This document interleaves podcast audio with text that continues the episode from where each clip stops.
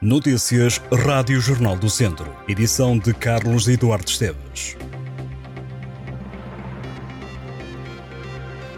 Três jovens com idades entre os 19 e os 22 anos foram apanhados em flagrante pela GNR a assaltar uma casa em Moimenta da Beira. O caso aconteceu na passada sexta-feira. A GNR diz que os suspeitos entraram na habitação depois de arrombarem a porta. Os militares fizeram uma busca domiciliária, apreenderam vários objetos roubados pelos jovens suspeitos, incluindo alguns que tinham sido furtados num outro assalto realizado por este mesmo grupo em Vila Real. Entre os objetos apreendidos estão três pares de luvas, um passamontanhas, uma mochila, uma réplica de arma de fogo, um chifre de marfim, dezenas de moedas de coleção, uma pedra tipo ambar e ainda um missal romano, um livro de missa. Os detidos foram constituídos arguídos, vão ser julgados no Tribunal de Moimenta da Beira. Esta noite, às duas da manhã, um homem de 65 anos foi apanhado a conduzir alcoolizado junto à Praça Carlos Lopes, em Viseu. Superou o balão, acusou uma taxa de 2,07. No IP3, o trânsito está a ser desviado por causa dos trabalhos de demolição do viaduto da linha da Beira Alta, na zona de Santa Combadão. De acordo com Infraestruturas de Portugal, será necessário proceder ao desvio de tráfego à passagem pelo local dos trabalhos que querem repor as condições de circulação. O corte será feito entre os quilómetros 82 e 101 do IP3. O trânsito será desviado para o IC12 e para a Estrada Regional 230 até às 8 da noite da próxima quinta-feira. Nesta altura decorrem as obras da linha da Beira Alta. A reabertura já não vai acontecer em novembro, tal como tinha sido anunciado pelo governo, em causa situações como roubo de cobre, falta de mão de obra e ausência de equipamentos que comprometem o avanço dos trabalhos.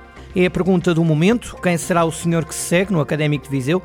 O clube chegou a acordo com o Vítor Martins e procura agora novo treinador. Há vários nomes em cima da mesa. O mais forte nesta altura é o de César Peixoto. O antigo treinador do Passos de Ferreira pode estar a caminho do Fontelo. A Rádio Jornal do Centro sabe que o Académico procura um treinador que tenha perfil de liderança forte. Há outros nomes que foram entretanto avançados, como hipótese Paulo Alves, antigo treinador do Moreirense, e Ricardo Cheu, que teve passagem pelo Académico e que recentemente assumiu o amor ao clube viziense, garantindo que um dos objetivos é voltar a treinar o Fontelo. São outros dois nomes. Também chegou a ser equacionado Jorge Simão, antigo técnico do Santa Clara. Está ainda em equação a vinda de Carlos Pinto, antigo treinador do Vila Franquense, na época 2021-2022. O Académico deverá apresentar um novo técnico ainda antes da recepção nacional da Madeira. O duelo com os madeirenses acontece no próximo domingo, às 11 da manhã, no estádio do Fontelo, em Viseu, para a Segunda Liga. A plataforma pela reposição das SCUT na A23 e A25 disse que o orçamento do Estado não relaciona o aumento do IUC com a redução dos custos das portagens e acusa a zero de desconhecer o país. No comunicado, Luís Garra, porta-voz da plataforma pela reposição da SCUT, respondeu à Associação Ambientalista Zero, que defendeu que não deve existir desconto nas portagens.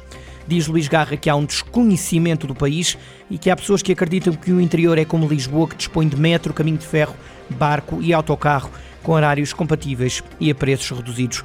O representante da plataforma pela reposição da SCUT pede à Associação Zero que repense a atitude em relação ao interior do país, porque, diz, o fundamentalismo é o pior inimigo da causa ambiental.